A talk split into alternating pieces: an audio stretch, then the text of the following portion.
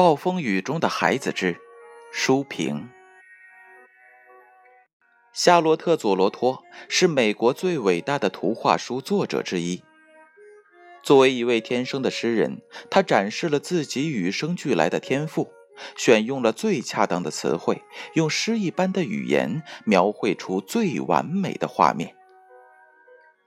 佐罗托对自然万物有深挚的热爱。他希望孩子们能够像他一样，通过阅读自己的图画书，在成长过程当中珍视和尊重大自然当中的有灵万物。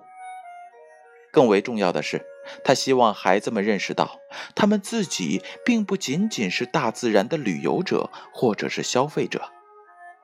在自然宏大的故事当中，每一个人都扮演着重要的角色。《暴风雨中的孩子》一书对佐罗托的这些希望和理想进行了最有力的呈现。在这本书里，他描述了一个非同寻常而又寻常可见的自然现象：一场夏日的暴雨，伴随着雷声、闪电，以及最后出现在天边的彩虹。一个农家的男孩第一个发现了暴雨即将来袭。佐罗托用生动的叙事，将小男孩和他的母亲在暴雨欲来，直至被大雨包围的过程当中的个人感受，一点一滴地呈现了出来。然后又出人意料的场景突然发生了转换，从乡下到城市，然后到海滨，鸟看在同一时刻同样感受到暴雨影响的其他人的状况。当佐罗托再一次将我们带回到农场男孩的身边，对于世界的广大，我们有了更深入的认识，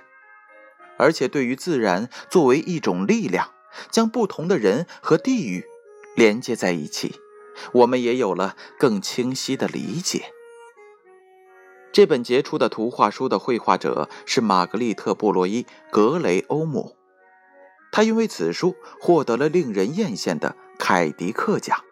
如佐罗托一样，格雷欧姆通过画笔，将一个小男孩微小的个人经历镶嵌进一个如世界自身一样古老而宏大的叙事中，其创作手法与创作思路均精彩绝伦。那就让我们一同欣赏《暴风雨中的孩子》这本书吧。